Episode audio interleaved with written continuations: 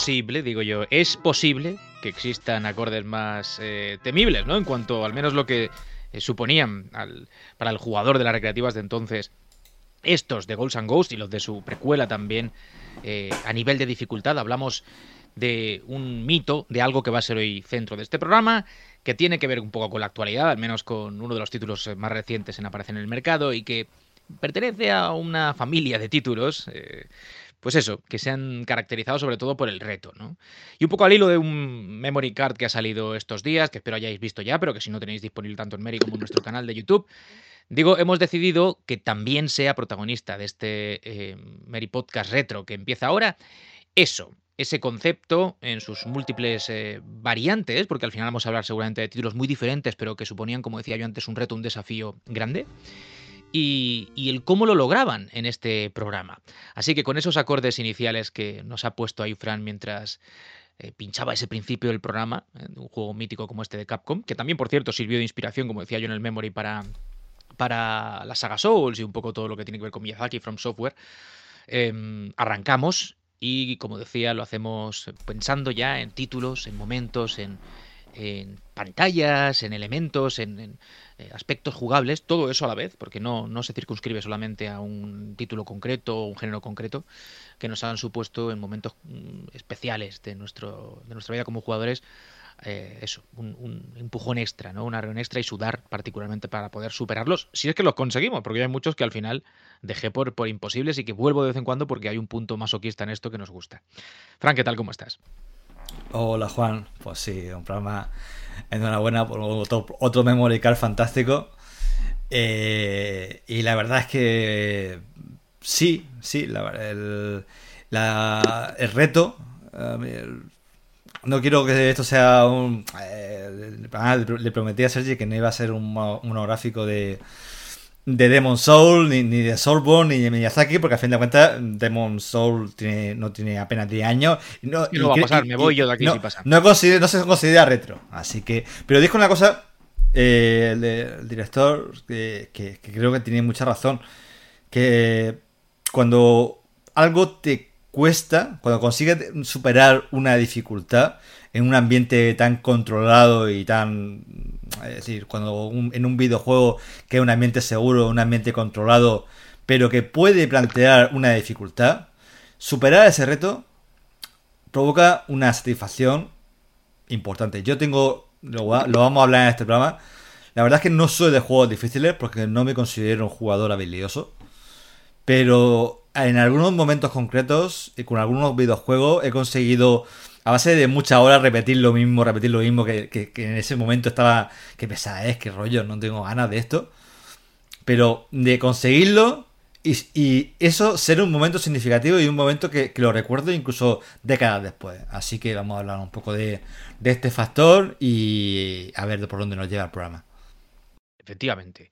Más esto seguramente para un programa muy largo. Nosotros tenemos, como sabéis, una pues eh, un estándar ¿no? de tiempo para cada episodio. Pero es verdad que esto según lo afrontes y cómo te acerques al asunto y en qué te centres y qué enfatices y qué recuerdos pongas sobre la mesa, pues puede ir por un sitio o por otro.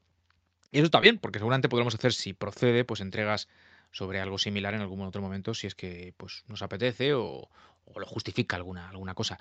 Mote, imagino que tú también estarás ya pensando en momentos puntuales eh, de juegos concretos que te supusieron un especial esfuerzo ¿no? ahí para avanzar.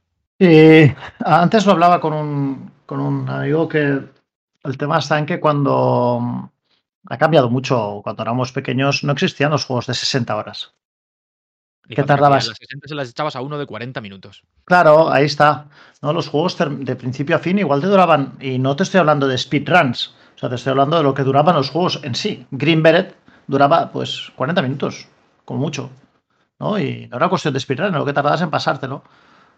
Pero cómo ha evolucionado el tema que ahora tenemos juegos de 40, de 50, de 60 horas, ¿no? Y antes pues tenían eran juegos que duraban muchísimo, pero la dificultad estaba en o sea, las partidas eran mucho más cortas, ¿no? Eran otro, eran otro rollo, ha cambiado mucho, mucho, muchísimo, muchísimo. Incluso la forma en la que hoy entendemos los, los juegos difíciles.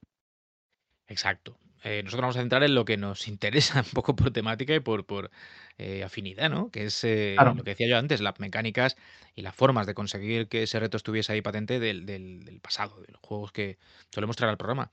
Y lo podemos contrastar, si queréis, puntualmente con cosas modernas, pero sin caer en eso, porque yo en el fondo creo que la, la gracia del programa de hoy tiene que ver con, con, eso precisamente, con cómo se conseguía que un juego de 40 minutos te atrajese durante días, durante semanas e incluso durante meses. ¿no? Es decir, ¿qué, hacía que un juego de esas características fuese tan adictivo? Más allá de que fuese disfrutable por, no sé, por gráficos y todo eso, es lo obvio, ¿no? ¿Cómo podían hacer que un juego fuese un reto que te mm, permitiese engancharte a él, eso, meses? De eso vamos a hablar. Estar el año por ahí también os saluda ya, me imagino que poniendo el modo hard en el programa de hoy. Pues claro, eh, y además es que nosotros hemos crecido con esto, ¿no? al fin y al cabo en los salones recreativos era, era la norma. Los juegos eran difíciles porque esa era la, naturaleza, digamos, ¿no? de, las plataformas en las que estaban eh, ubicados. En salón recreativo, en una máquina recreativa, em, tenía que tener un diseño eh, enfocado a que, digamos, el jugador se gastara el mayor número de monedas posibles o bien que la partida le durara lo menos posible para dejar paso a otro jugador con otra moneda, ¿no? Y, bueno, y mientras tanto en, casa pues teníamos los ordenadores de 8 bits con, con algunos títulos que francamente eran, eran un verdadero infierno, ¿no? Eh, y, ahí, y ahí estábamos nosotros intentándolo y volviendo a intentar una y otra vez, como, como dice Frank. Eh, Todavía recordamos las minas del Navy Moves o, la, la, gota de la Simbel y, y tantas y otras otras cosas.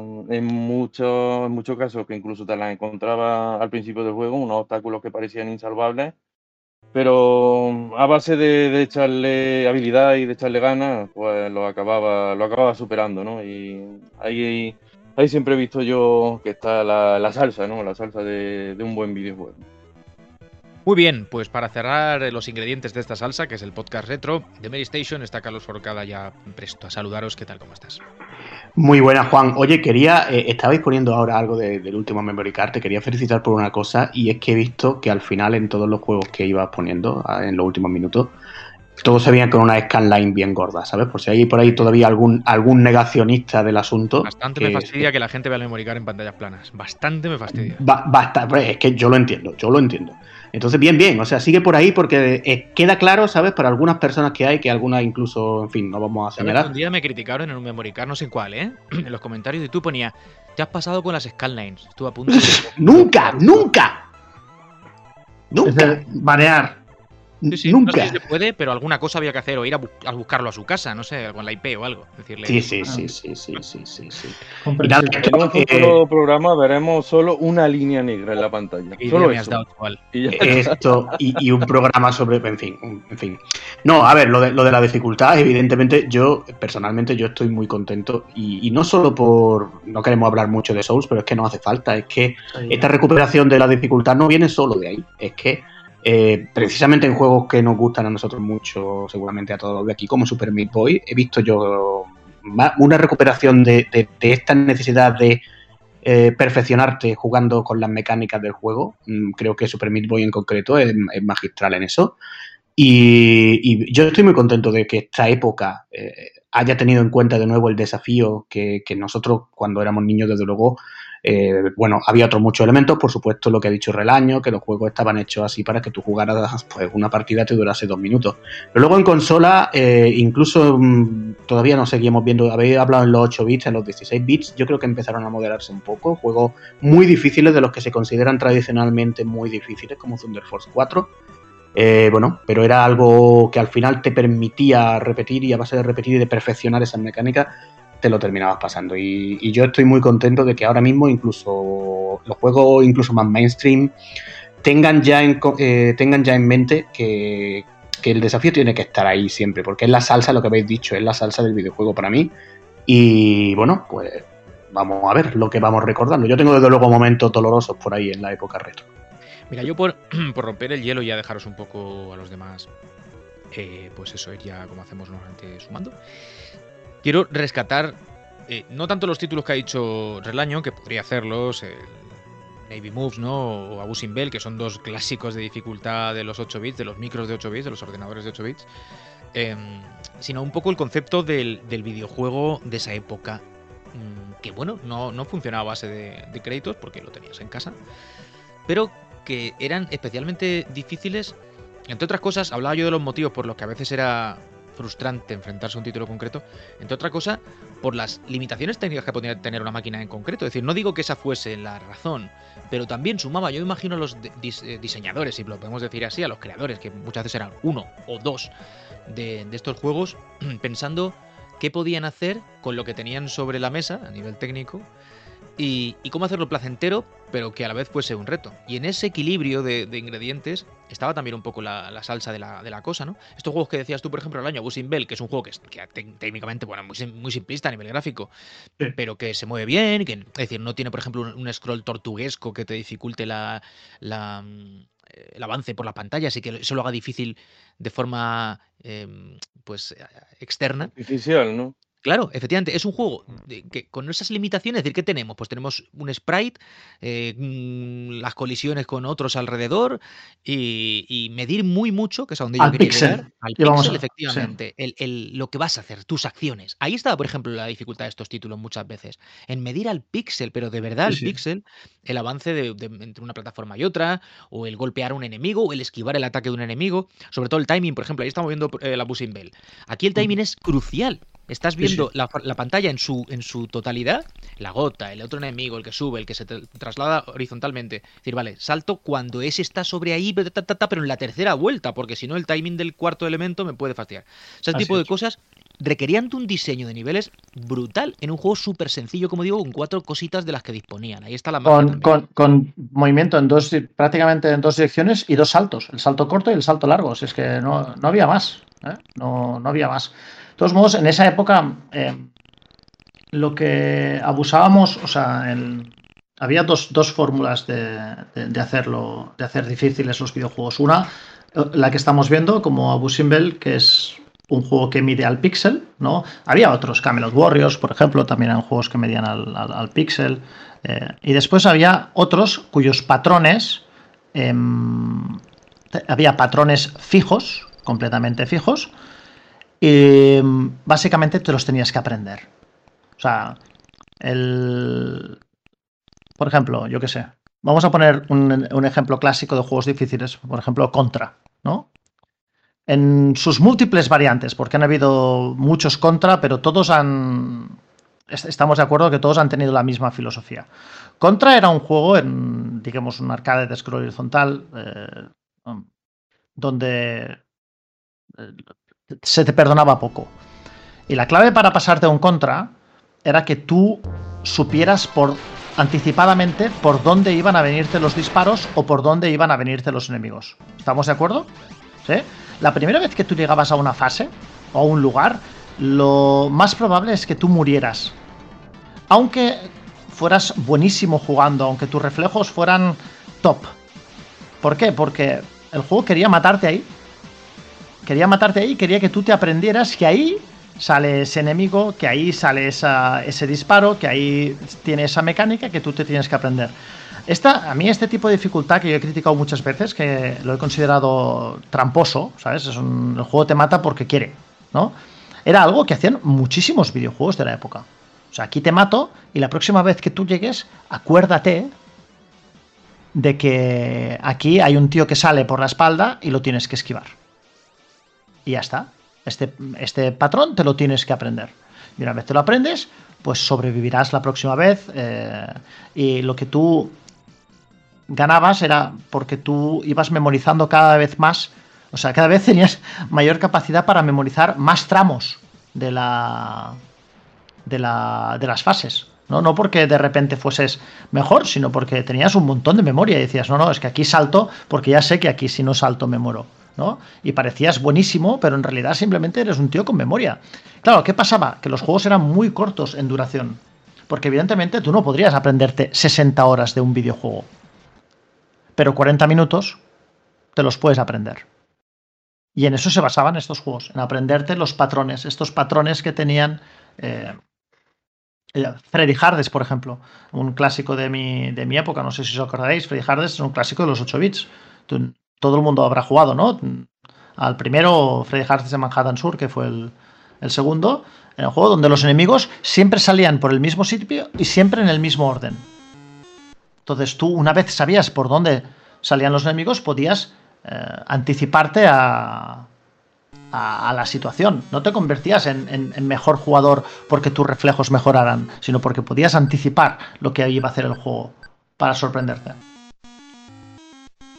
Y muchas veces estos juegos también eran así Mira, mira Freddy Harris. míralo, mira, Relaño, mira Freddy Harris, mira Freddy Harris. Míralo, ¿eh? Esa barbilla, ¿eh? no? La mandíbula cuadrada. Era buenísimo este juego, tío. Después el, el, 2 era un brawler.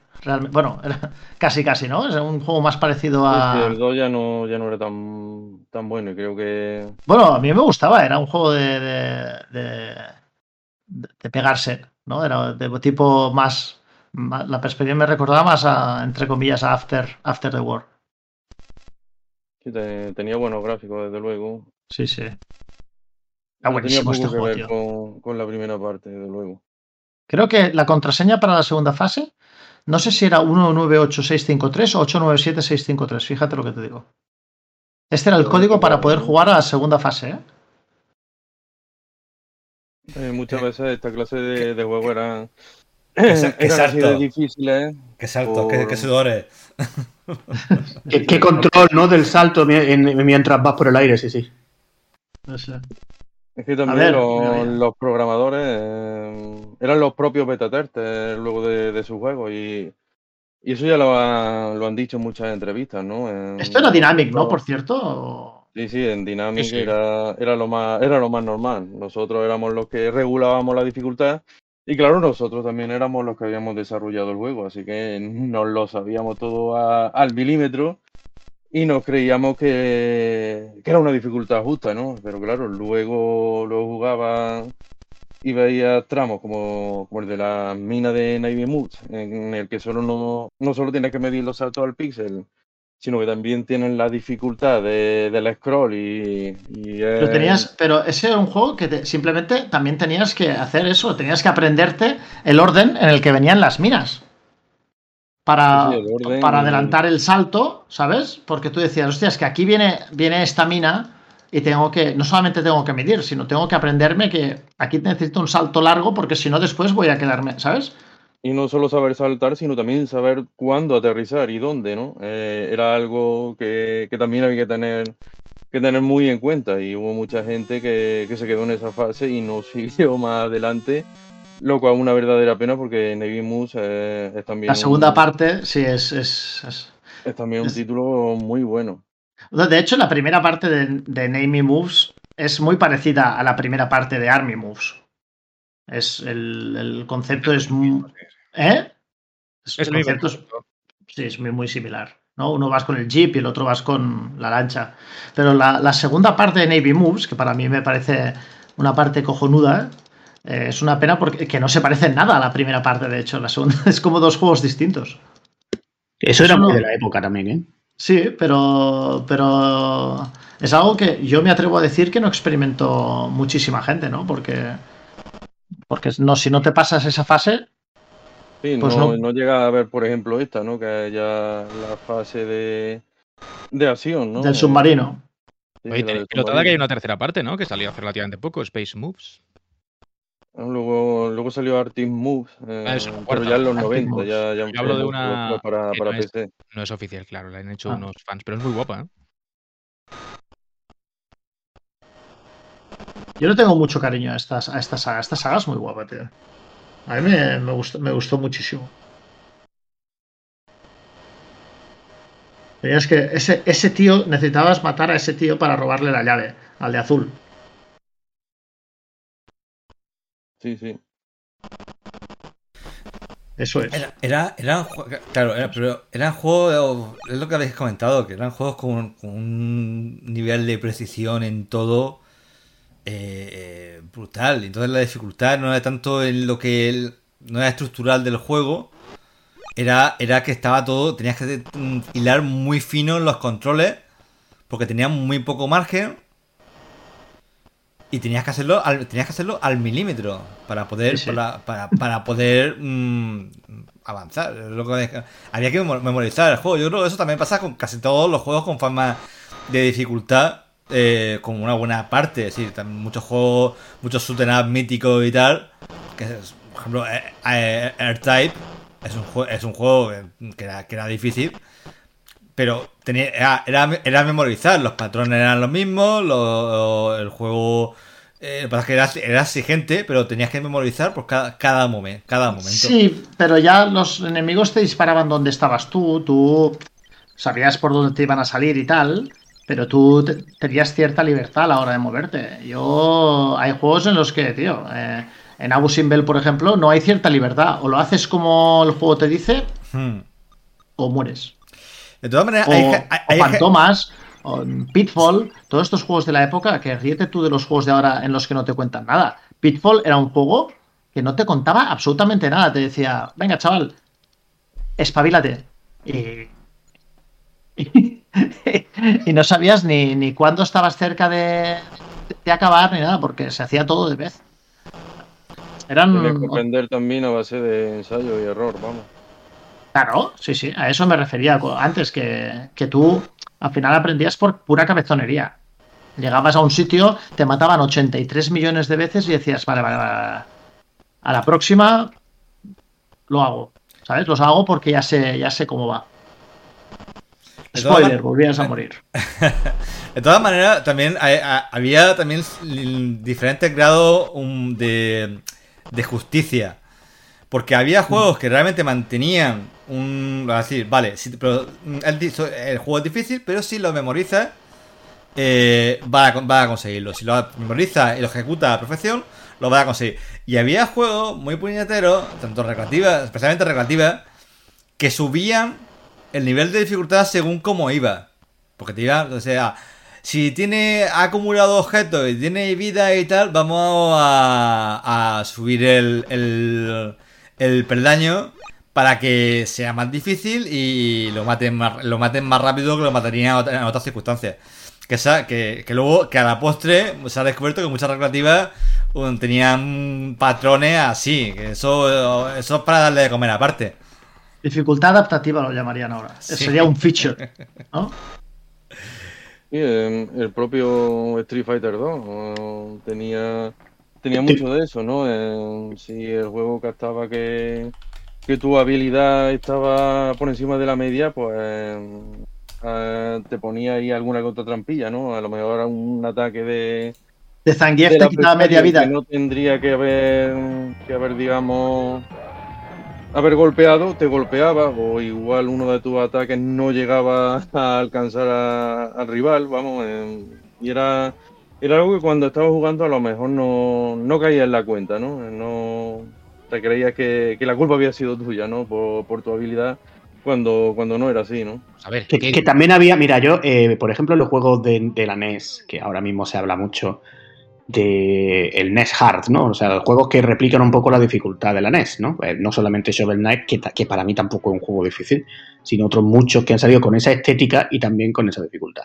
Pero también mm, se olvida cuando, cuando salen esos juegos que había en los juegos de Nintendo NES había muchísimas muertes chip, porque por ejemplo, yo ahora mismo estoy pensando en el Mega Man 1, ¿eh? un juego que para mí es muy mítico. Mega Man 1, en, eh, si, puede buscar Frank en la, pantalla de Iceman, que creo que está por ahí en, alguno de los, bueno, se, puede encontrar fácil. Había unas plataformas en las cuales, como ya se ve, iban disparando al mismo tiempo. Entonces, eh, cualquier disparo que, impactase implicaba necesariamente que te caías por un agujero. ¿eh? Esta, porque, porque, por supuesto, este disparo te hacía desplazarte lo justo para que cayeras por el agujero. Eh, entonces, ese tipo de muerte, mm, yo creo que, en fin, en aquella época nos la hemos comido muchísimas veces. Eh, ahora, a lo mejor, pues bueno, lo que estoy diciendo, con toda la oleada indie de tipo NES, pues a lo mejor se está respetando un poco más. Digamos que incluso, no sé si os recordáis que en el Shovel Knight hay una forma de, de que ese retraso que te da un proyectil y te retrasa, pues lo puedes quitar con un, con un ítem, no me acuerdo ahora lo que es. Pero eh, que las muertes chip estaban a la orden del día en aquella época, ¿eh? Que no, no nos olvidemos, que es que hablamos ahora de perfeccionar las mecánicas. Sí, se uno tenía que perfeccionar lo que antes ha dicho Frank, hacerlo perfecto en cada momento, pero que, por ejemplo, en este juego que estamos viendo, en el Mega Man 1 de NES, había muertes baratas a punta pala y la hubo en toda la saga, porque por más que luego, bueno, es verdad que la fórmula de Mega Man se fue refinando mucho como, como estaba mandado, esto que se está viendo ahora, aquí donde estamos viendo, es donde, como te dé cualquiera de los de estos, es muy, muy, muy raro que tú sobrevivas. Ahora, este, claro, esto seguramente es un Tool Assist speedrun de esto, y entonces, pues a lo mejor tío lo consigues. Pero tú en aquella época, ya, ya te digo ya te digo, Relaño, tú seguramente te caíste ahí muchas veces, vaya. Y, y encima, por supuesto, ni que decir tiene que tenemos eh, suelo mm, con hielo para que nos repalemos. En fin, esto que Mega Man lo, fueron, lo fueron perfeccionando, pero siempre tuvo muerte muy, muy barata. Mm. Yo, iba a hablar de esto rápidamente, Mote, y además te lo dejo a ti el agua para que si quieres salte, porque imagino que va en la línea. Hay un micro debate, por decirlo así, dentro del debate grande de la dificultad, que tiene que ver con la, con la injusticia de, Correcto. Sí, este tipo de juegos. Eh, hay mucha gente que dice, no, son injustos, no son difíciles, ¿no? Es como el, está un poco ahí el debate. Em, y yo quiero plantear si no es todo juego especialmente difícil un poco injusto. Y aquí, por ejemplo, sí que es verdad que se, se fundamentaron un poco a lo mejor en mecánicas, no digo arbitrarias de enemigos o patrones un poco random, no es así porque todos tenían el suyo, pero lindaban un poco con eso. Es decir, era, a veces muy difícil saber una plataforma hacia dónde se iba a mover, eh, por esas que hemos visto flotando en el aire. Y no sé hasta qué punto lo difícil y lo injusto, entonces por supuesto que a veces estaban fundidos. A mí no me parece necesariamente negativo, porque esto también formaba parte un poco de la, de la, experiencia, de la frustración esa que se consigue después superar cuando te lo acabas. Pero ahora sí, sigue estando un poco ahí, no sé. Yo lo que he visto es que, mm, por ejemplo, ahora se ha puesto de moda, o se puso de moda hace un tiempo un, juego hecho a mala hostia, eh, que era un juego muy sencillo, tipo de plataformas, que te mataba de las formas más inverosímiles, incluso cuando creías que estabas, salía una trampa de pinchos debajo, ¿sabes? O, ¿sabes? Con físicas eh, extrañas para que... Era un juego simplemente para frustrarte, ¿vale? Era un juego hecho injusto a posta, ¿vale? A mí esto no me gusta, este tipo de dificultad mm, no me gusta. En este caso era una parodia de los juegos así, con lo cual, pues bueno, es como es un juego pensado para tiltearte, pues, pues lo acepto como, como parodia y ya está, ¿no? Los juegos que no han sido así, a los juegos que te han matado gratis, llegado a un punto porque simplemente alargo de esta, utilizo esta fórmula para alargar la vida del juego, ¿sabes? Has llegado hasta aquí que es difícil y aquí te mato y ya volverás. Esto a mí nunca me ha parecido bien y lo, encuentro un fallo de, diseño bastante grande. ¿Vale? Es muy, muy feo. Es una forma muy fea de, tratar al jugador. ¿Vale? No, no, no, me parece bien. Si el juego es difícil, pero es honesto en su dificultad, a mí eso me parece muy bien. O sea, me parece eh, cojonudo. Un ejemplo de esto es un título como Super Meat Boy, por ejemplo. Super Meat Boy es un juego que creo que está considerado difícil, ¿no? Es un juego con mecánicas muy simples, por eso es bueno, creo, pero, muy, pero que castiga mucho el error. O sea, el error penaliza muchísimo y te mueres. No te creas, porque los niveles son cortos, ¿eh? solo los últimos son muy, muy, muy, muy. Bueno, pero son cortos, pero los tienes que repetir 50 sí, sí, eso sí, eso sí porque te, mueres y un pequeño error literalmente significa la, muerte, o sea, te mueres, simplemente no, no. Lo que pasa es que como eh, la muerte es bastante, entre comillas, barata en Super Meat Boy, ¿sabes? Pues bueno, porque nada te impide volver a empezar ese nivel otra vez, otra vez, otra vez. No te vuelve al nivel 1, ¿sabes? Pero es justo sí, esa dificultad. Y esa dificultad... Muy bien calculado todo en Super Meat Boy y lo que quieras, pero sobre todo es justo te decimos, oye, mira, el juego funciona así, es, no es muy difícil, la mecánica es muy sencilla y tiene estas reglas, y siempre tiene estas reglas. Y no hay sorpresas aquí, ¿vale? Lo jodido es que tú sabes dónde está el final. O sea, tú desde el principio sabes cómo tienes, o sea, los pasos que tienes que hacer para llegar allí, tú siempre lo sabes. Lo jodido es darlos. Y eso a mí me parece un gran ejemplo de, cómo hacer algo difícil pero justo. No poniendo mecánicas chunguísimas como que de repente eh, lo que antes decía el año, que un puto, un combo de Zangief te quite media vida porque necesito quitarte media vida. ¿Sabes? No, no, es, mm, el juego es honesto contigo desde el, desde el minuto uno hasta el, hasta el final. lamentablemente esta tendencia en nuestra época pues no abundaba, chico. Pero eh, bueno, es algo que creo que los videojuegos han ido también también para arriba, ¿no? Quiero decir, hemos hemos mejorado, ¿no? Quiero quiero creer, vamos los mismos juegos de plataforma. Mira lo que estamos viendo ahora en pantalla, que, hombre, que ya incluso teniendo sus años, para mí sigue siendo un, exponente máximo de plataforma. Y el que lo está jugando es virtuoso, no sé si será algo también con alguna herramienta. Y otra, otra franquicia de, juegos temibles de los tiempos de la NES, eh, sin duda, Castlevania. Sobre todo los, primeros, ahí hay títulos bastante duros de, roer.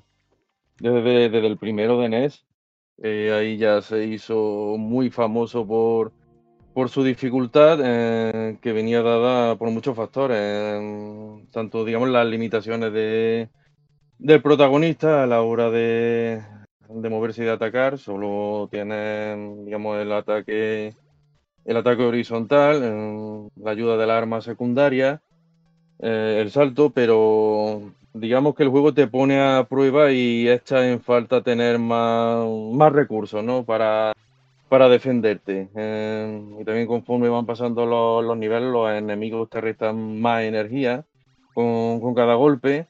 Y ahí hay un momento en el que en el que llega muy, pero que muy, pero que muy justito, ¿no? Sobre todo cuando cuando llega a los jefes finales, eh, tanto en el primero como en el, tercero. En, el segundo menos, porque el segundo es más, digamos, un título más de aventura.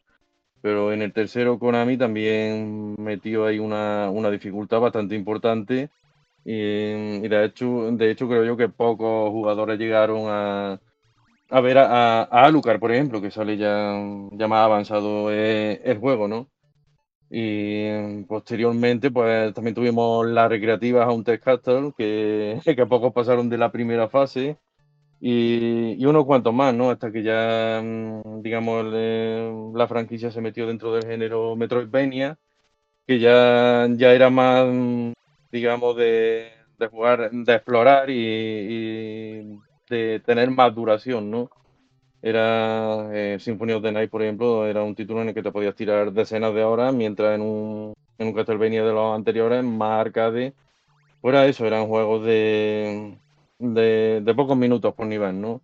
Y ahí el reto estaba sin duda en, la dificultad, en los saltos también medidos al milímetro, esas plataformas que, que, desaparecían cuando menos te lo, te lo esperabas eh, las medusas, las temibles, las temibles medusas que te golpeaban cuando, cuando menos, menos indicado era, ¿no? Y siempre acababa o arrojándote al vacío o tirándote al agua y perdía, perdía una vida entera, ¿no? Y era, era algo bastante frustrante ahí. Eh, por ejemplo, la, aquí tenemos a un Castle que que era tan. duele la cadera. ¿no? Tenía, claro, tenía. Un poco como chiquito, ¿no? Chiquito de la calzada. El protagonista del pobre no era no es que fuera muy ágil, ¿no? Eh, tendría la cadera rota o algo, no se movía, se movía muy lentamente, también en el salto no, no que fuera muy bueno, y ahí eh, lo que tenía que tener sobre todo en cuenta era eso, ¿no? El timing a la hora de, de golpear con, con el látigo y el posicionamiento a la hora de enfrentarte a los enemigos más que tener la posibilidad de, esquivar su ataque, digamos. Y tener cuidado a la hora de coger las escaleras, que esa es una cosa que en los, en los Castlevania clásicos en cada uno te fastidiaban de una forma, ¿eh? que estas caíditas por las escaleras también, algunas eran un poco chip. Claro, en la escalera solo ya tenía un movimiento fijo en diagonal. Ahí va no había posibilidad de, digamos, intentar escapar si, si un enemigo te, se te echaba encima. Y tenías que tener también eso muy en cuenta, ¿no? El posicionamiento de, los rivales a la hora de, empezar a subir el daño.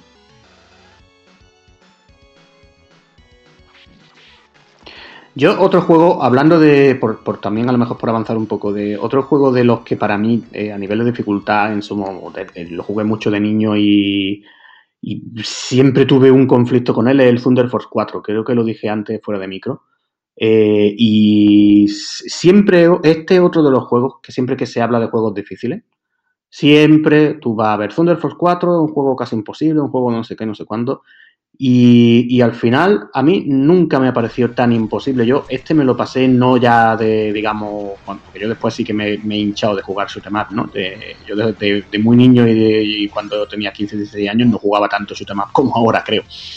Pero mmm, no creo que sea tan difícil este juego. Este juego lo que le pasa es que la velocidad a la que se mueve, le pasa un poco como al GOTS de Mega Drive, que era un juego que en, en Amiga iba lento y en Mega Drive es muy rápido. rápido. Thunder Fox 4 es un juego muy rápido. Muy rápido. Pero eh, es muy memorizable también y los niveles mmm, los veo muy bien medidos. Este que estamos viendo ahora, eh, te dan la arma en el momento justo para que en realidad te lo puedas pasar. En cada arma te dan la...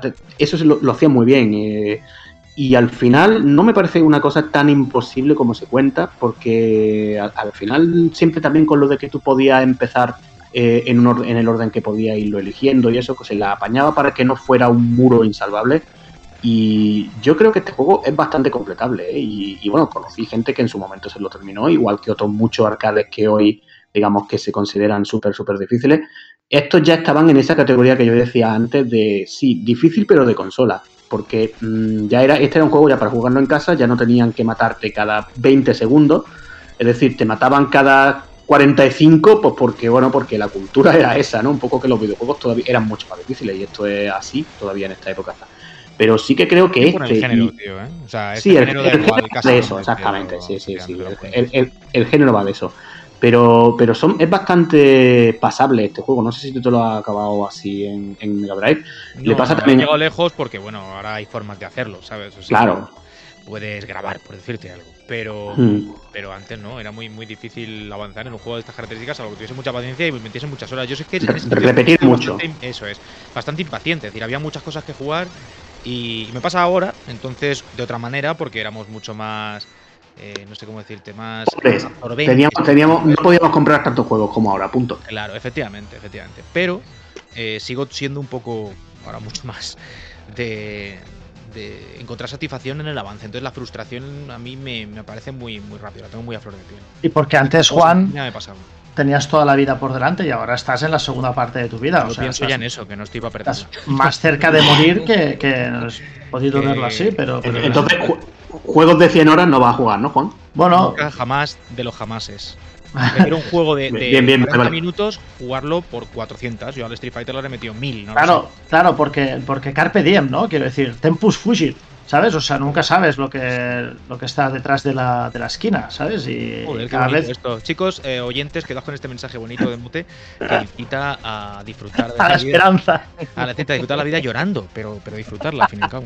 hay, dos, hay dos tipos de. Me, me, mori, memento mori.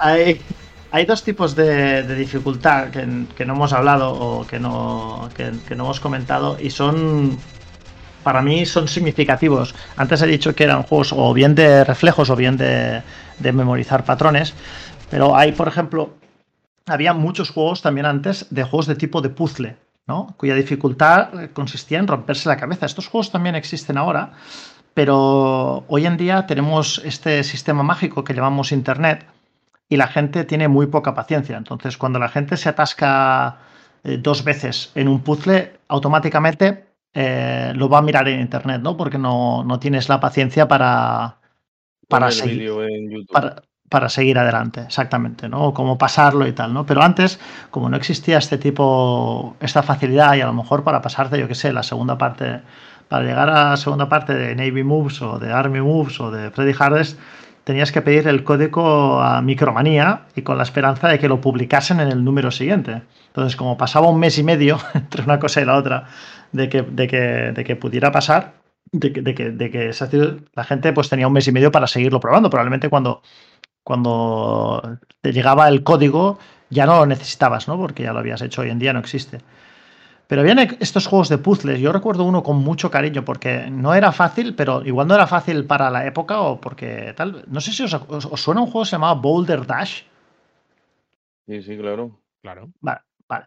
Boulder Dash era el clásico juego en el que si ibas a lo loco, las cosas no iban bien.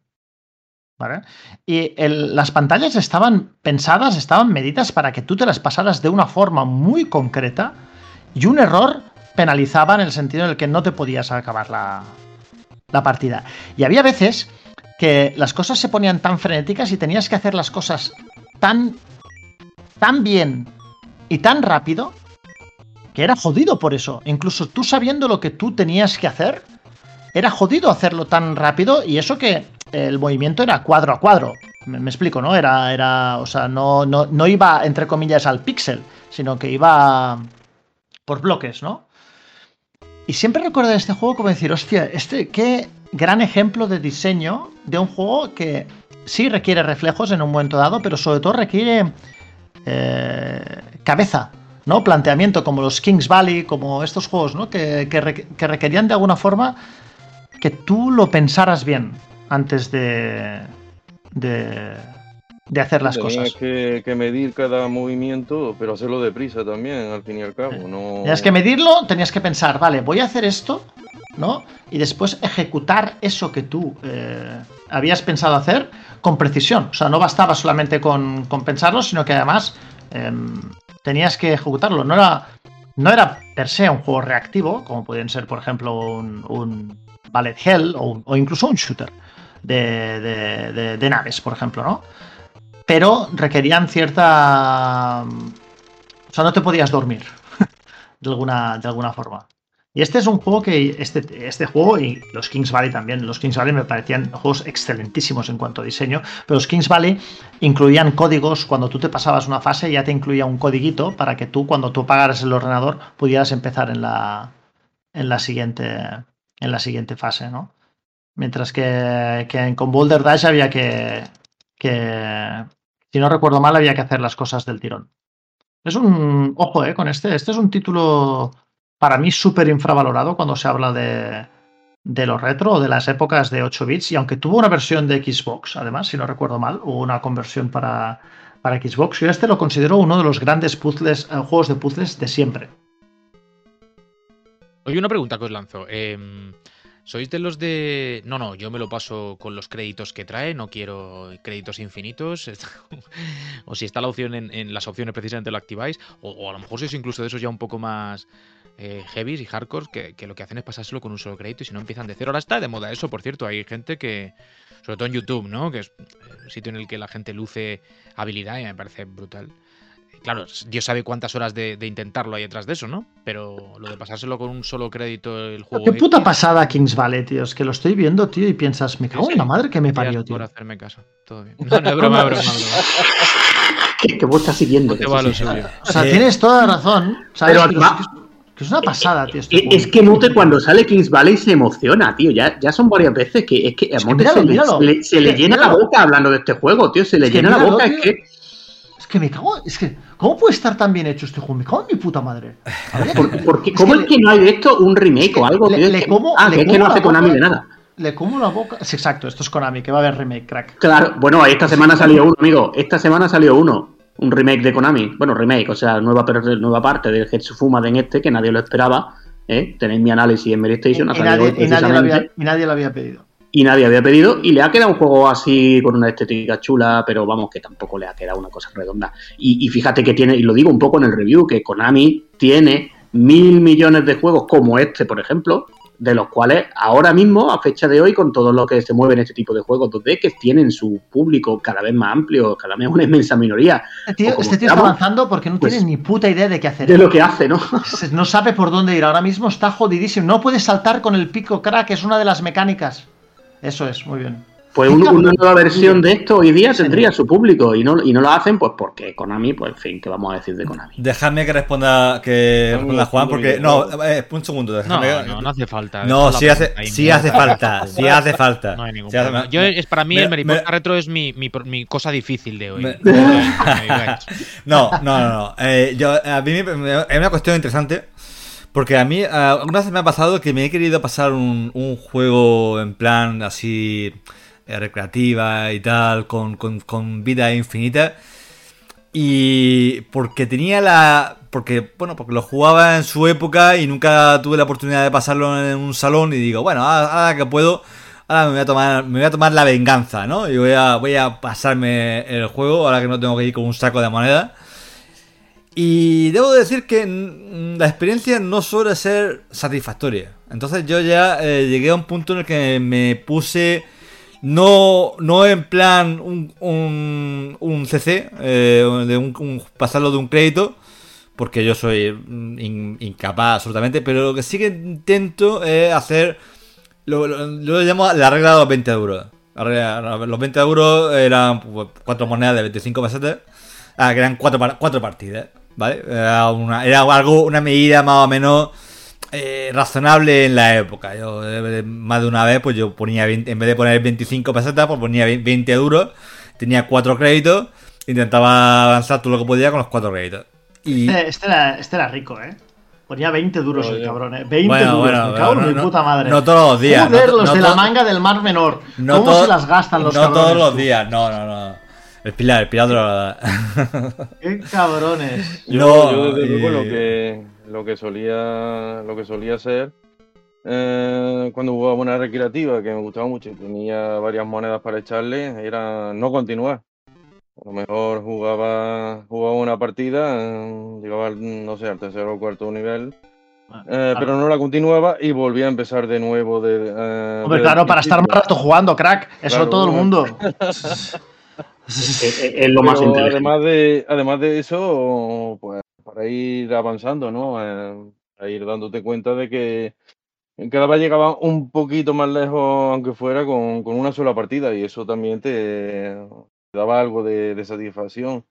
Luego ya si querías ver eh, completar el juego, pues siempre había en todo salón recreativo un lecherico particular, lecherico. ¿no? Que eh, en mi caso eran, eran dos mellizos que de, de mi barrio. El nombre, el nombre. Uy, Nombre. el nombre yo no me acuerdo. Rómulo y Remo. en el Rómulo y Remo. Muchas décadas de eso. Muchas décadas de eso. Pero vamos, ellos se pasaban cualquier, cualquier título con, con una sola moneda. Y, siempre que, que lo veía jugar, pues, pues sabía que, que iba a ver el final del juego, ¿no? Y no, no te hacía falta dejarte, dejarte una fortuna, que, que siempre era, siempre era una ventaja. Fran, en realidad SNK con la Neo Geo utilizó un poco tu norma, porque sabes que en los juegos de consola de Neo Geo, al final en el modo consola eh, tú tenías cuatro créditos, salvo creo que en el Metal Slug X, que tan jodido que ponían 5 o 6, la mayor parte de los juegos de Neo Geo consola son cuatro créditos, o sea que esa, for- esa fórmula de los cuatro, digamos, continuaciones, creo que era un poco el estándar de, bueno, a partir de aquí ya está siendo un poco guarrete.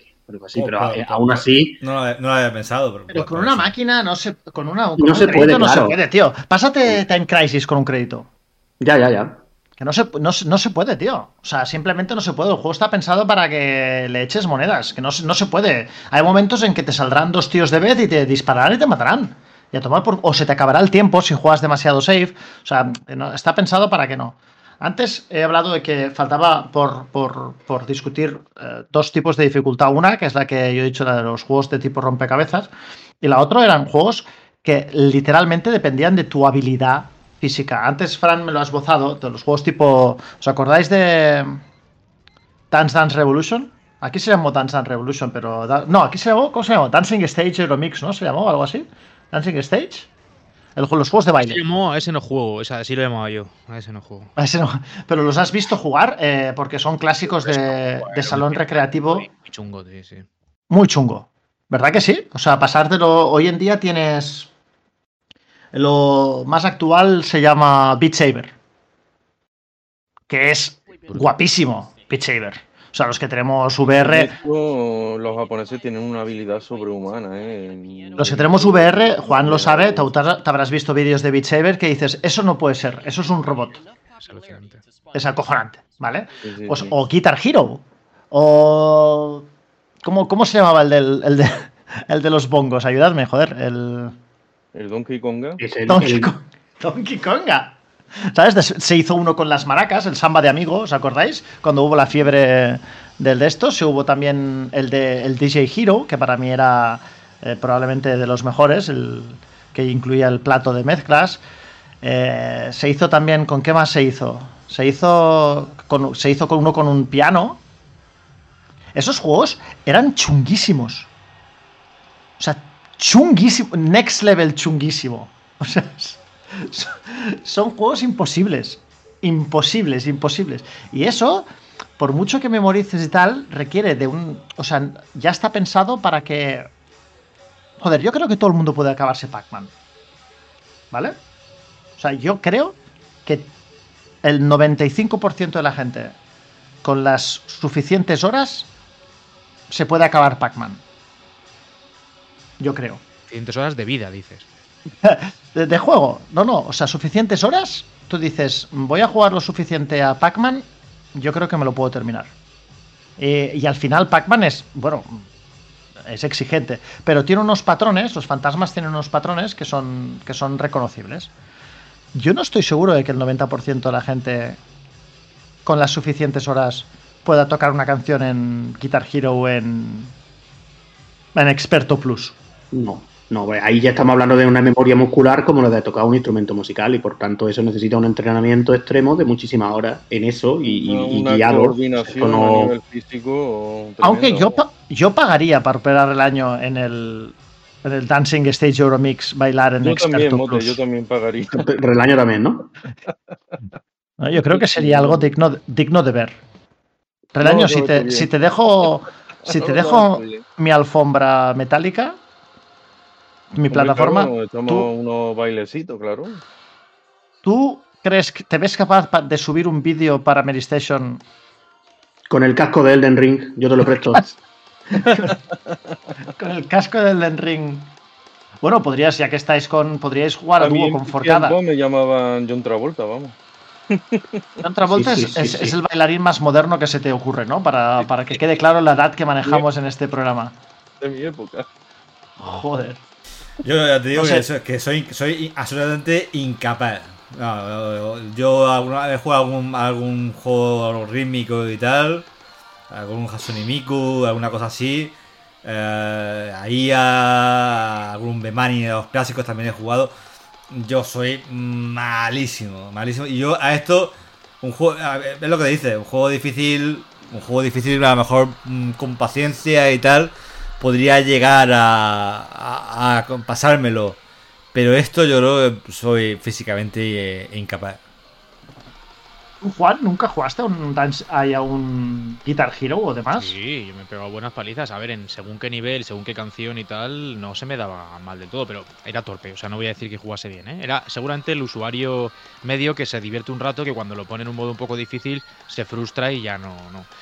Me hacía hasta daño en los dedos directamente, ¿sabes? O sea, ahí hay una, un, un elemento físico que creo que limita. Mientras que un videojuego tradicional, de los muchos que hemos dicho, eh, a nivel físico seguramente no limita nada. Es decir, darle a un botón o dos y manejar una palanca es accesible para cualquiera. Mm. Que era el 99% de la gente. Este tipo de juegos sí limita a nivel físico. Es decir, o hay una psicomotricidad concreta que te viene de, de fábrica, por decir así, o que desarrollas, pero que tienes la, la capacidad de poder desarrollarla, o, o el avance es tan lento que puede frustrar rápidamente. Divierte a un nivel y a partir de cierto nivel directamente es para otra persona. Mm. Mientras que todo lo demás, como tú has dicho, un Pac-Man, por decir algo, aunque podemos coger casi cualquier ejemplo, seguramente es cosa de meterle horas, eh, a ver, tener un poquito de agilidad visual y de sincronización mano-ojo, ¿no? Pero, pero poco más. O sea, por muy difícil que sea el juego, es cuestión de meter horas y de aprender las mecánicas y de tal. Lo otro, yo creo que hay un punto ahí de, de o vales o no vales, ¿sabes? O saltas muy alto o no saltas muy alto, yo qué sé, eh, levantas 100 kilos o levantas 20, pues algo así. Y curiosamente, claro, es que nadie puso mucho, mucho problema en que estos juegos fuesen literalmente imposibles en su versión más alta. Pero claro, como tenían este modo que te podías flipar incluso en, principiante o en medio o en tal, que, estaba muy bien, yo creo que es verdad que la fiebre ya pasó, pero yo creo que fue una, una bonita, bonita época de, de, los videojuegos y creo que se consiguió una inmersión em, como muy pocas veces hemos logrado em, antes o después. Ahora a lo mejor con las VR pues sí, ¿sabes? Pero si no, antes de esto, joder, yo creo que, que es que nada se le parece, en mi opinión, a, a la, al, tipo, no sé, al, al- a lo que te puede dar un DJ Hero, por ejemplo, o a un, un rock band, ¿eh? que también a o mí. un, o un rock band, que es un... Sí. sí, sí. El Rock Band sí que he jugado yo mucho y, y con gente así, amigos también músicos, y la verdad es que. Teniendo, teniendo un poco ese conocimiento que podemos tener nosotros desde ese punto de vista de que somos músicos, se nota mucho. Y es lo que decís, es que es una cosa muy concreta, es una psicometricidad muy, muy concreta. Eh, pero luego te lo pasa súper bien con Rock Band, ¿eh? El Rock Band de los Beatles aquí en mi casa fue una locura, así te lo digo, vamos. Claro, lo que pasa es que yo no creo que un juego de estas características, me lo digo porque me parece un debate interesante, o al menos no un debate, pero un- una cosa que comentar chula, esté hecho para, para músicos. Es decir, al final en esto... lo Pero sí que había algo, ¿eh? Había algo, funcionaba, tío. Sí, pero a, a nivel de ritmo mucho, tío. y de Mm. combinación de botones, sí, yo entiendo lo que quieres decir, pero eso, salvando las distancias, no deja de ser algo que pasa, por ejemplo, con los de baile estos de las piernas, ¿vale? Que Sí, es combinar, claro. combinar elementos a un ritmo. Em, no sé si me explico. Claro, un músico, evidentemente, que toca una guitarra, le va a resultar muy fácil mover la mano del, del mástil para ejecutar ahí tal y cual. Pero no creo que sea estrictamente pensado, no, evidentemente no lo es, para músicos, por mucho que se le pueda sacar más partido Mm. con eso. Eh, Que me parece que no, no deja de ser un juego pensado para disfrutarlo si tienes agilidad en las manos. Y eso hay mucha peña que seguramente no tiene ni idea de cómo funciona la guitarra de verdad y que no podría tocar un tema, en- o a lo mejor le costaría siglos aprender a tocar la con soltura. Y sin embargo, aquí dices, pero bueno, yo he visto vídeos en internet, que para eso está el modo muy difícil de estos juegos, para que cuatro gatos literalmente se peguen ahí en la flipada y luzcan, en los que dices, esto no es verdad. O sea, esto es, es un fake, no puede ser. Pero tú viste el rock band con, que, o sea, así lo tiene un colega mío, lo tiene puesto con la guitarra de verdad. Sí, sí. O sea, tienen puesto en el PC. Tú no sé si sabes que salió esa edición, no sé qué edición fue ahora mismo, pero salió con la guitarra de verdad. Y con una batería. Y con un una batería, o sea, un una guitarra de verdad y, y- Sí, aquello fue una locura, vamos. y la gente y la gente toca las canciones con su guitarra de verdad. Sí, Juan. sí, sí, sí. Y ha habido el paso. Mira, esto que estamos viendo, yo conozco, conozco pasos inversos. Incluso yo conozco gente que ha empezado jugando a Guitar Hero y a toda esta historia. Y luego ha empezado con la guitarra y, y han terminado haciendo una cosa decente con la guitarra clásica, incluso, ¿eh? O sea que, que lo que tú dices, Juan, que obviamente no es una cosa pensada para músicos, pero que sí que es verdad que esa psicomotricidad, que al final Sí, el, el tocar un instrumento, la exacto, sí, sí, eso yo lo pues veo. ¿eh? todo eso está ahí y, y, bueno, y a, mí, es que lo de Rock Band desde luego me volvía loco y, bueno, y ahí fue una revolución, ¿eh? aquí en Córdoba, bueno, en el Conservatorio de Córdoba, puf, si se hablara de Rock Band. Sí, y, pero de estas máquinas de este tipo salieron 50.000, ¿eh? O sea, salieron, no sé, yo he jugado en recreativa a esto, ¿eh? O sea, y bueno, fue una, no sé, yo lo, lo- una pasada, tío, no sé, yo es que es algo que a mí, que a mí me- es que me flipa, o sea, me flipa, me flipa. O sea, me flipa que, que- que exista el concepto, ¿sabes? El tío al que se le ocurrió me parece un, un genio, vamos. ¿Le sigue dando ahora en la época VR, mote, a estas cosas? Porque ahora hay, Solo Beat- cosas de solo Beat- ritmo. Solo Beat Saber. Vale, vale. Solo Beat Saber, que a mí me parece el mejor juego para jugar en VR. También, eh, también curiosamente, uno de los más simples. O sea, eh, Juan lo sabe, es- creo que soy de, de aquí eh, soy, somos los únicos que la tenemos. Beat Saber es un juego sencillísú de concepto. Muy fácil, sí. Bueno, muy fácil, es muy fácil lo que propone, claro. Exacto. Se- Es muy simple lo que propone, pero en cambio después mm, dominarlo es, Ujú. es otra historia. No sé. Sí, muy es- divertido es- además. Y luego, bueno, que cualquier cosa en VR que esté un poco bien hecho, eh, a nivel eh, de experiencia, ¿sabes? Sensorial, es, es una, Mm. Sí, es una- es sí, una sí. barbaridad. Eso es una cosa que hay que vivir, ¿eh? Sí, sí, sí, sí. Y Beat Saber es un juego que entra muy bien, es un juego musical, es un juego rítmico, pero que entra muy, muy fácil eh, por la vista y el, es la- para mí es la forma más fácil de venderle las gafas de realidad virtual a alguien. Más que con Japón, casi ninguna eh, otra cosa. ¿eh? En Japón, incluso hoy en día, eh, uno de los géneros de, de recreativa que, que aún sobreviven y con más o menos buena salud es precisamente de los juegos musicales. Allí eh, la, la gente sigue acudiendo a los salones para, para jugarlos también por, por la experiencia que ofrecen, ¿no? Eh, que digamos que conseguir eh, la alfombrilla para jugar en casa no es lo mismo que, que tener la máquina delante, ¿no? Eh, la- y siguen siendo- del mueble. Una experiencia chunguísima, ¿eh? O sea, es, es, es chunguísimo. Son algunos de los juegos más difíciles que yo, jugados en, en su nivel de dificultad, entre, comillas, como se pretende, ¿eh? Son algunos de los juegos más jodidos que yo he visto en mi vida. Pero porque incluyen una, una parte, una limitación física, pues que, o sea, exigen capacidades que, que no todos tenemos, ¿no? Yo no las tengo, desde luego. Pues claro, el nivel de, de coordinación tiene, tiene que haber nacido para ello, ¿no? Digamos. Oye, ¿cuál es el género difícil que mejor se os da? Género difícil me refiero, pues eso, un, el Carlos de El género difícil que mejor que, ¿verdad? que mejor se os da. No sé decir, pues mira, yo en- o- la- rehago la pregunta, vamos a ver. eh, ¿Cuál es ese juego o ese género en el que os sentís especialmente hábiles? Yo lo tengo claro, ¿eh? yo con el shoot 'em up lo tengo clarísimo, porque al final con uno de los otro de los juegos que en todas las listas salen, eh, Ikaruga, que también Sí. hemos hablado de él bastantes días, eh, yo, yo un juego que me veo muy cómodo, ¿eh? Mm, empiezo a jugarlo, yo he llegado muy lejos con un crédito, no, no sé si me lo he llegado a pasar, creo que no, esto ya es demasiado. A lo mejor en el modo fácil, ¿eh? porque es verdad que tenía un, tiene un modo fácil la última versión. Fácil entre comillas, ¿eh? Porque fácil Sí, tiene pero dentro, dentro de, claro, dentro de la dificultad de Icaruga, obviamente. Pero yo me siento cómodo con este juego. A mí lo de memorizar patrones me gusta. Este ensayo-error de memorizar patrones a mí es una cosa que me resulta bastante natural y me resulta bastante divertida. Y, yo con Icaruga me veo muy. Me veo solvente, me veo solvente y en general en los shoot 'em up me veo bastante solvente también con lo que se hace ahora, que se hace muchísimo de shoot up, bastante bueno además, el nivel medio es bastante alto. Y yo siempre me encuentro a gusto tanto con este como con las plataformas independientes de ahora que, que ya hemos comentado algún día que, hombre, se puede decir que hay dos categorías, las plataformas indie tipo Super Meat Boy, que lo hemos dicho hoy, pues todos los que van en esa línea, Celeste, eh, Diane Snide, todo lo que hacen Mon Macmillan, todos otros muchos que hay de este estilo. Eh, yo con todo este tipo de cosas, que busca, entre otras, que busca ser difícil per se, yo me siento identificado porque me gusta el, el ensayo de rock, la verdad. Pero lo que más, desde luego, el shoot 'em up. ¿Y tú, Juan? yo- Eh, yo, bueno, género en concreto las plataformas, seguramente. A mí es el género que más me hace disfrutar, por mucho que sean desafiantes. He disfrutado mucho, por ejemplo, con los últimos Donkey Kong, que son juegos difíciles, con mecánicas guapísimas. O sea, hay que reconocer que lo mismo que hemos dicho que hay mucha injusticia en juegos clásicos que son, pues eso, bandera de la dificultad o del reto, tal y cual, con los Donkey Kong, al menos hablo, hablo de los últimos, ¿eh? los que están, pues eso, eh, desde Wii, Wii U, ¿sabes?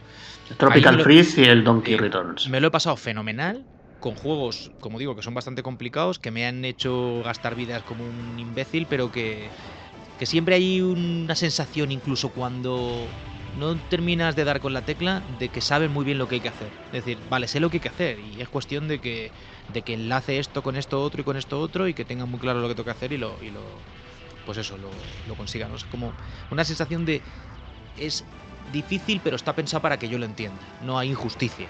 Y yo con esos, por ejemplo, me lo he pasado muy bien. Pero hablo de esos, te podía hacer otros muchos plataformas que me lo he pasado muy bien. Juegos de plataforma de velocidad. El Run and Gun me gusta mucho, por ejemplo. No se me da mal.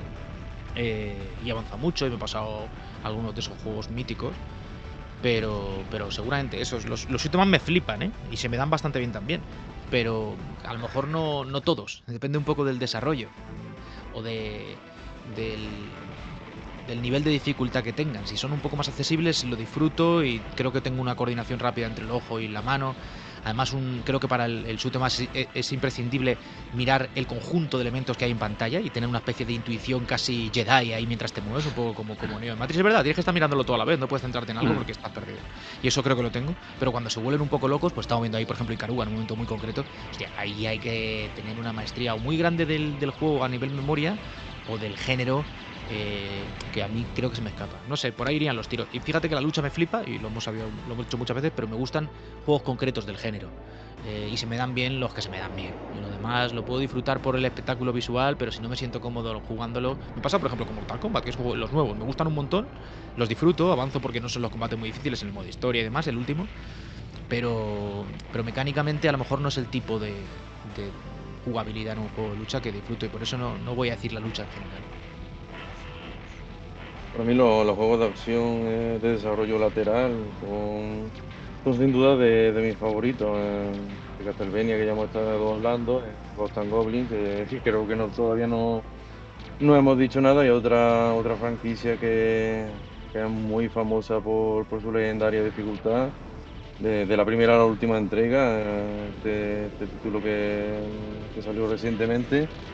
Y y vamos, eh, son, son títulos que, que te exigen muchísimo, tanto a nivel de, de acción, a la hora de enfrentarte a los enemigos, a la hora de, de esquivar sus ataques. eh, también tienen muchísimo desarrollo de, de plataforma, eh, bastante, bastante desafiante, plataformas de todos los colores, vamos, móviles que se desprenden en- y todo lo, lo que tú puedas puedas echar, puedas echarte por, por encima, ¿no? Y también tiene ese punto, ¿no? De los enemigos en la mayoría de, la- de las fases que no dejan de salir. Están, están siempre, siempre acosándote. Por mucho que mates, ten, claro que, que te van a salir más todavía, ¿no? Y eso también es otro punto muy, muy a favor de, de la, de la aventura de, de Sir Arthur, ¿no? Es como en ese estilo es un poco como, lo- como los shoot 'em up, ¿no? Ti- Tienes que estar siempre, siempre en guardia, no, no puedes, digamos, desconcentrarte ni un solo segundo porque, porque si no lo, lo vas a apagar. Eh, eso, está, eso, eso está claro. El año entonces para ti habrá sido una auténtica orgía el último, porque precisamente de dificultad va el a último es, es que además es el más difícil para mí, de para mí de la franquicia, sí, sí, sí. Sí, sí. ¿En qué eres experto tú, Fran? Pues no, en nada. Oh, Yo- creo que Fran, eh, o, o- de o- o en to- o en todo, ¿no? Quien calla otorga. Eh, no, en, eso, en eso soy experto, en, en- en nada, lo que, en lo que había oído. Pero ¿qué dirías? ¿Qué eh, la juegos- pregunta qué no era ju- esa, eh, ¿Qué es juego es el es especialmente hábil. Exactamente, exactamente. Eh, no, no, no me considero particularmente hábil en ningún juego así, en, en ningún género en particular. Nunca, la verdad es que Todos te nunca. frustran, tío. Alguno dirás, ah, en este me encuentro cómodo jugando. Es un estilo. En las novelas gráficas japonesas. Los juegos, los juegos fáciles. Sí, no, no, soy muy de. A ver, soy mucho de jugar a juegos de estrategia. Walking Simulator. Sea.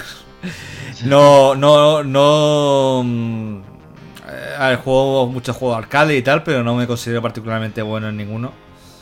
Eh, a lo mejor para el jugador medio me defiendo, pero. Pero vamos, lo que es yo personalmente. eh, creo que no soy particularmente. No, no, no, no hay ninguno en el que diga. Me siento particularmente cómodo en esto si el juego tiene cierta dificultad en cualquier tipo de género, a mí me, voy a acostar y voy a voy a seguir adelante dependiendo un poco que me guste el juego, pero no no soy ningún virtuoso de, de ningún de ningún género ni de juego en concreto, no. Eh, yo, yo, yo, lo- yo lo haré al revés. Yo hay dos géneros que se me, se me dan relativamente mal, que son las plataformas y los juegos de conducción. Buah, esto último también a mí no sé, soy bastante torpe. Lo disfruto porque si son muy arcade, guay. Pero en cuanto requieren Sí. de mecánicas, un yo con mi hermano me, se parte. Porque Sí. soy muy torpe. Yo soy bastante conete, ¿eh? Con, con los juegos de plataformas y los juegos de, de conducción. Sufro. Sufro un poco. Siempre, siempre juego los juegos de coches, ¿eh? Cuanto más arcades, más mejor se me dan. Eh, cuanto menos arcade, peor se me dan. ¿vale?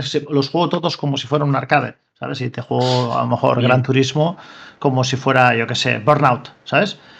Pero eso no quiere decir que sea bueno, sino que simplemente no sé jugar, ¿vale? Antes sí que todos los juegos que, existi- que exigían algún tipo de theory crafting o así, se me daban mejor porque me gustaba pensar siempre en cuál sería esa estrategia a seguir, ¿sabes?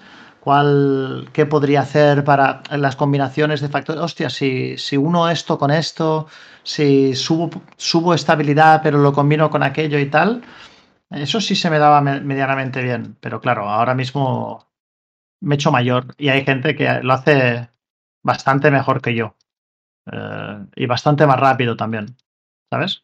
O sea, juegos a Diablo y dices, hostia, a mí se me suelen dar bien los Action RPG. Los Action RPG de verdad, ¿eh? No eh, Dark Souls es un Action RPG, sino los Action RPG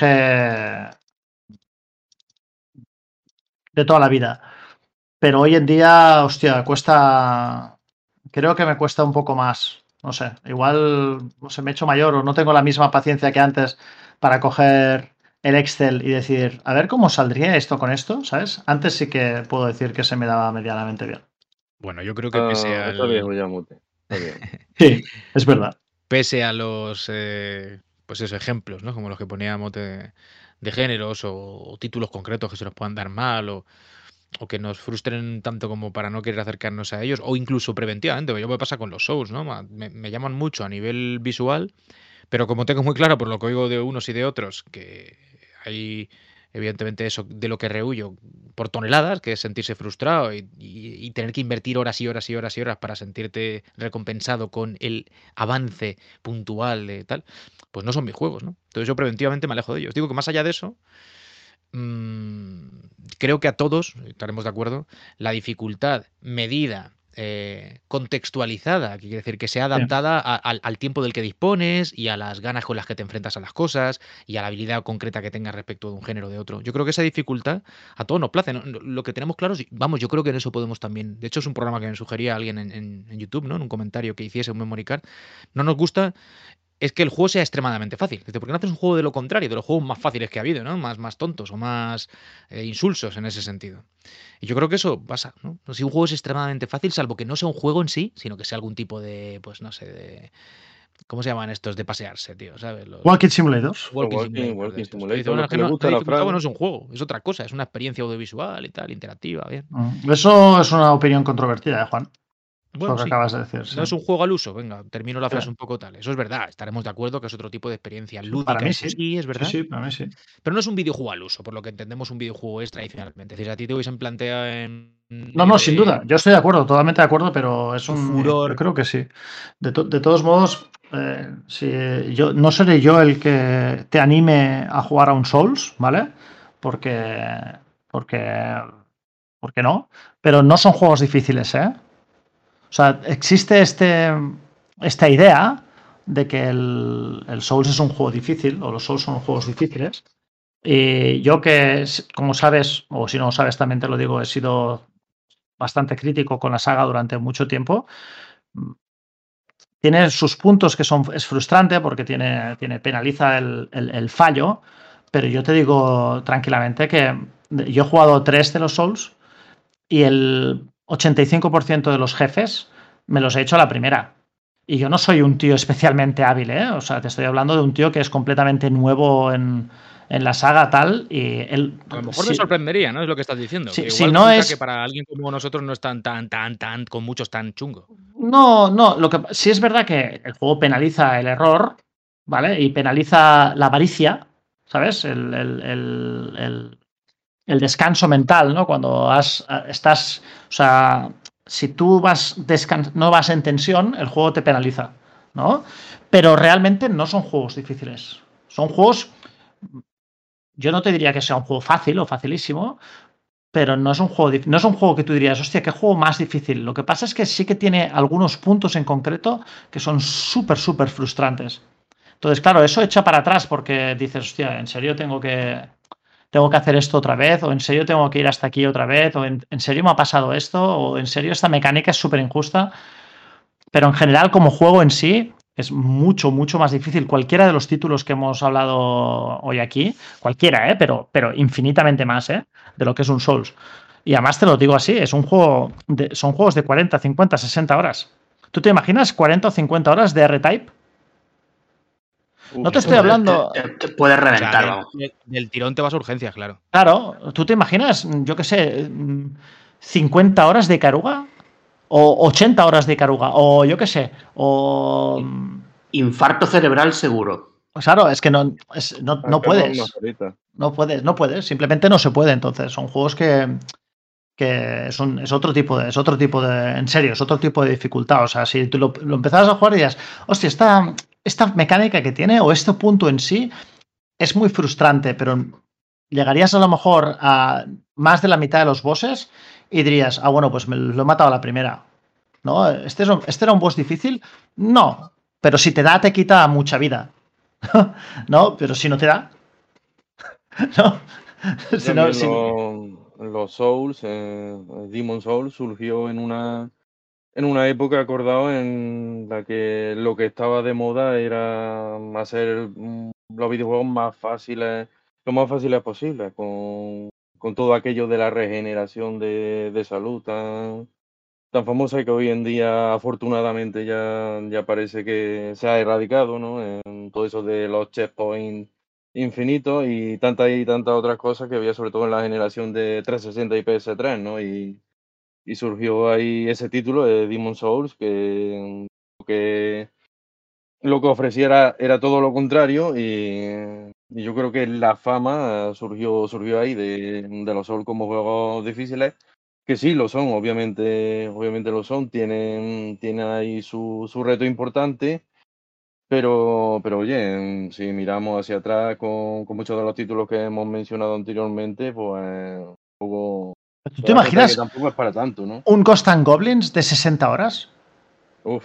Que claro, ¿lo entiendes? Si tú, ya, ya solo por la escala, si tú haces un juego de 60 horas, ya te puedes imaginar que no tiene el mismo nivel de dificultad que ni la misma tensión que un que un que un Nemesis.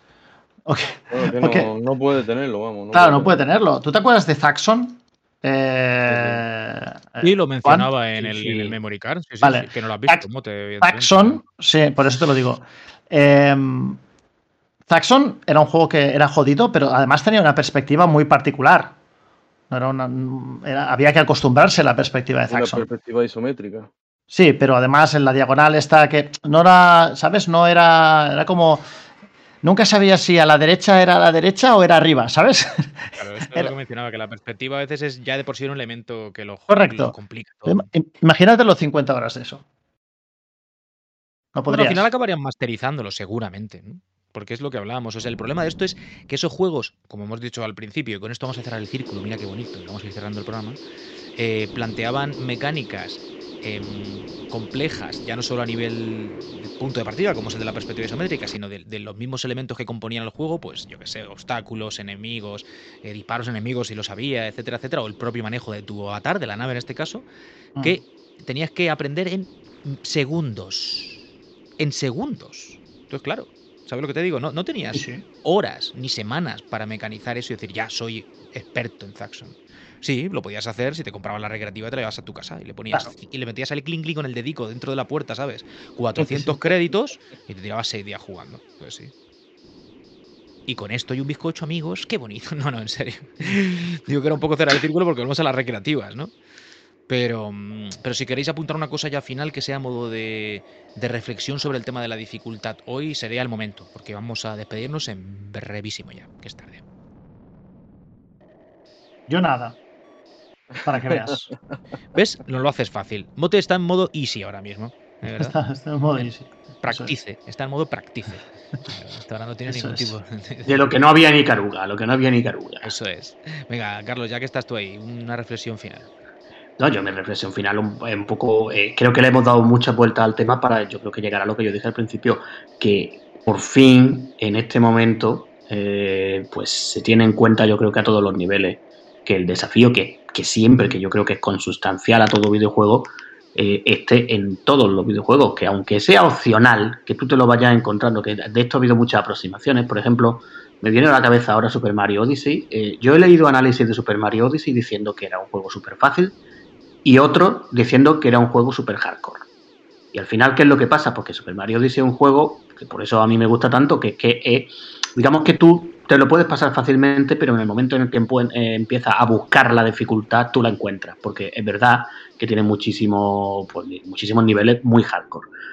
Eh, ese me parece el camino. El camino yo creo que tiene que ser que a lo mejor un videojuego pues de muchísimo tamaño, pues a lo mejor no puede apostar como un Souls porque, porque sea una cosa mm, no difícil pero exigente, que creo que es lo que quiere decir Seti, eh, pero que esa dificultad esté ahí. Y para mí eso, que, eso se haya recuperado y que ahora lo podamos encontrar en todos los videojuegos, porque como ha dicho Relaño, hubo una época bastante negra que yo fui, yo es de la época en la que creo que he jugado menos, eh, que era la época de los juegos exageradamente fáciles, en la que por suerte eh, no solo Demon Souls, sino otros muchos, por supuesto también los Donkey Kong Country que tú has mencionado, acabaron con esa época y yo creo que ahora mismo estamos en un momento muy satisfactorio con esto de la recuperación de la dificultad. Esa sería mi reflexión definitiva.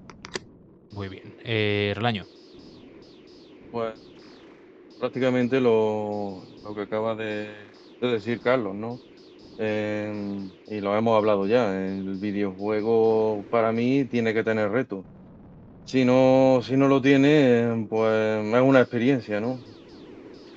Algo que te puede divertir o gustar más o menos, pero en un videojuego también busca eso, ¿no? Busca un desafío, el, sentirte Quizás no buscar la, frustración, porque eso en la mayoría de las ocasiones viene a, causa de, un mal diseño de- del título, ¿no? Pero, pero sí buscar el, el reto y la satisfacción, la satisfacción final de, de poder superarlo, ¿no? Que al fin y al cabo, por lo que muchos jugamos a los videojuegos, ¿no?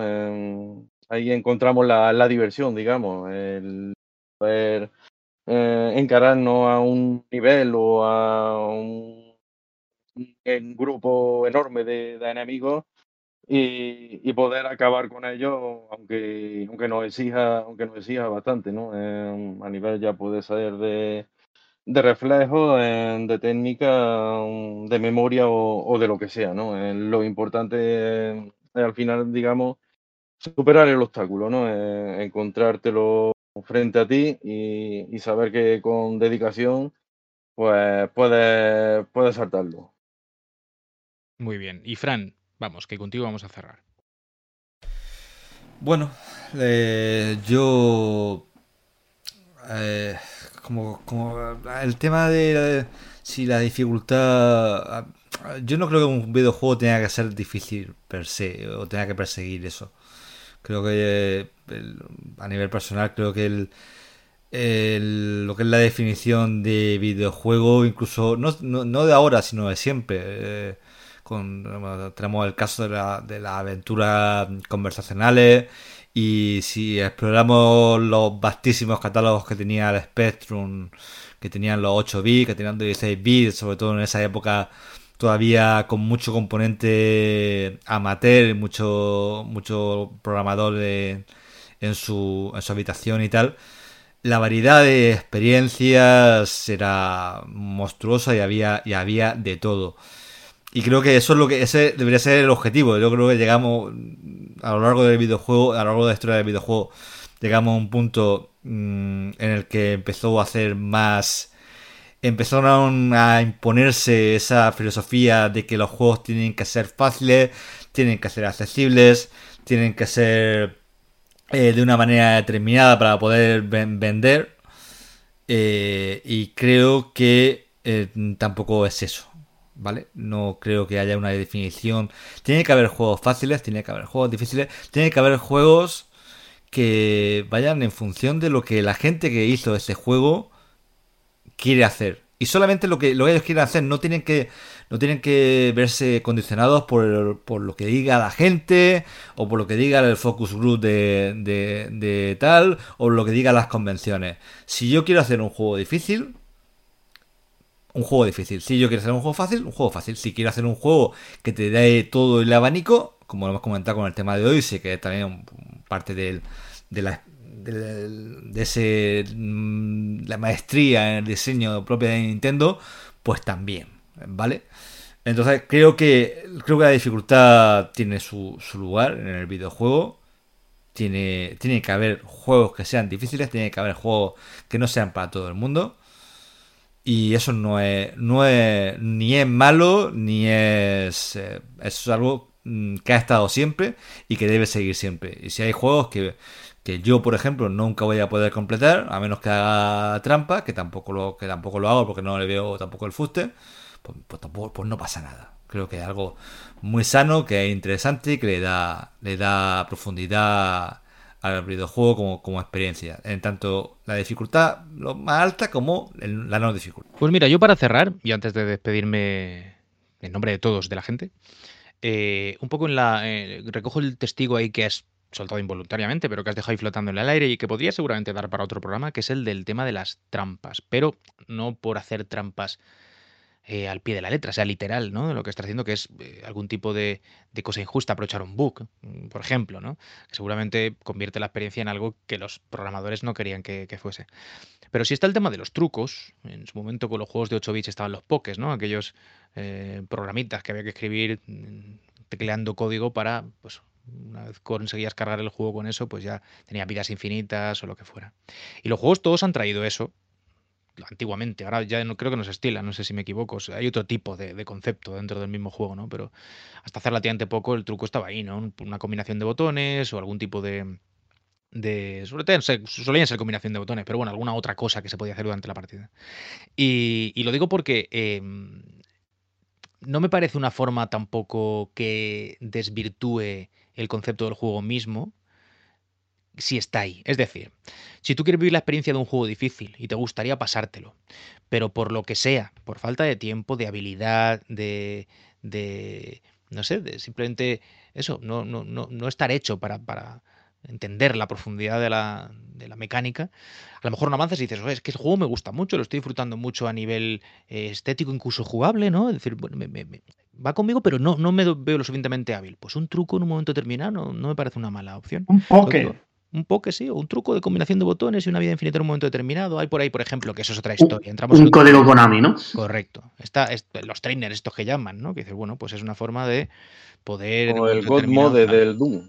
Claro, de poder avanzar en un monstruo que, con el que llevo ahí una semana enquistado y es que al final voy a cogerle, entre comillas, asco al juego, ¿no?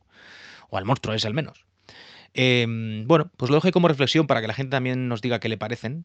Y como comentaba, a lo mejor podemos usarlo para, hablar de, trucos y de momentos en los que hemos recurrido a ellos y de cómo vivíamos también nosotros eso y si los compartíamos en clase, yo qué sé, ese tipo de recuerdos que solemos traer al podcast. Si tenéis a bien acompañarnos cuando quiera que lo hagamos, que como digo, no, no está claro si ocurrirá, pero bueno, la idea está ahí lanzada. Así que bueno, me despido en nombre de los contertulios habituales porque ya hemos hablado mucho, largo y tendido hoy. Y lo hago de vosotros, amiguetes, que estáis siempre pendientes de lo que decimos. Eh, da igual que seáis uno o cien mil, porque lo que importa es que siempre hay eco al otro lado y, que nosotros nos sentimos acompañados y eso es lo más importante desde, desde el día uno de este, de este podcast que hace ya un, par de añitos, como aquel que dice. Un par de añitos no del retro, del otro, imagínate. Una vida casi. Un abrazo grande y nos encontramos, si os parece bien, dentro de un par de semanitas aquí en el Mary Podcast Retro y dentro de una en la actualidad, que están ahí también los compañeros, pero ahora como parece que no hay interacción, vivimos en islas separadas, ¿no? Pero si gritamos nos oímos, estamos ahí a un poca distancia los unos de los otros. Pues lo dicho, un abrazo grande y dadle a continuo que esto no acaba. Chao.